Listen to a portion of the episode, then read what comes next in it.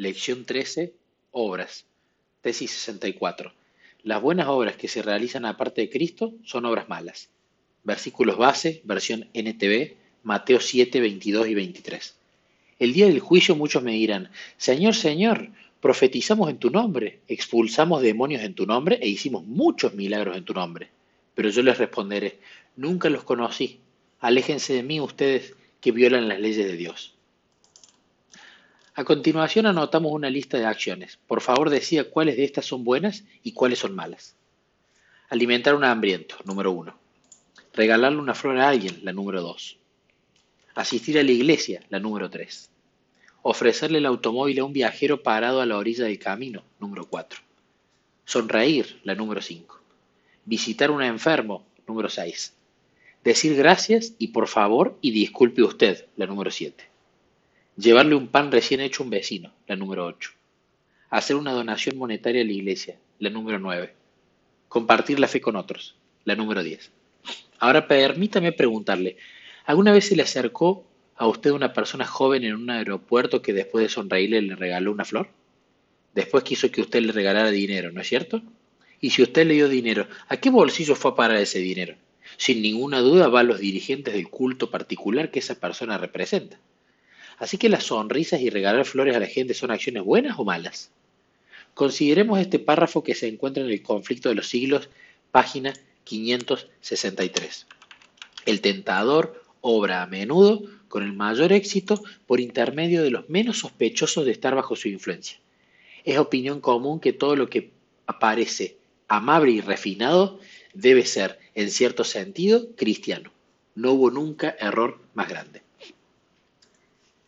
Cierto es que la amabilidad y el refinamiento deberían adornar el carácter de todo cristiano, pues ambos ejercerían poderosa influencia en favor de la verdadera religión, pero deben ser consagrados a Dios o de lo contrario son, también una fuerza para el mal.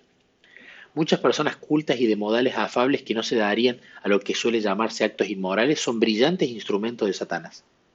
De modo que los buenos modales por sí solos no son una prueba de genuinidad, genuinidad cristiana. En Mateo 7, 22 y 23 Jesús dijo, Muchos me dirán en aquel día, Señor, Señor, ¿no profetizamos en tu nombre y en tu nombre expulsamos demonios e hicimos muchos milagros? Entonces les diré claramente, jamás los conocí, aléjense de mí, hacedores de maldad. Así que por maravillosas que sean las obras que se realizan aparte de una relación personal con Cristo, aparte del conocimiento de Cristo, ¿cómo son llamadas? Iniquidad. Es posible que un ateo hornee un pan excelente y lo comparta con su vecino. Hay personas mundanas que no tienen tiempo para Dios y sin embargo se preocupan por el hambre del mundo y trabajan por aliviarla. Es posible que los paganos y los infieles visiten a los enfermos. Se puede entregar a la iglesia un dinero que Dios nunca aceptara. Entre los que asisten a la iglesia hay agentes de Satanás que no son hijos del Señor. Los fariseos compartían su fe y conseguían conversos que eran dos veces más malvados que ellos mismos. Aún un criminal desesperado puede ofrecerle el automóvil a un viajero parado a la orilla de la carretera y luego aprovechar la oportunidad para obtener ventajas personales. Las buenas acciones que se realizan aparte de Cristo son obras malas. Para que las obras sean buenas, deben ser hechas para honra y gloria de Dios. Así alumbre vuestra luz delante de los hombres para que vean vuestras buenas obras, declaró el Salvador en Mateo 5:16.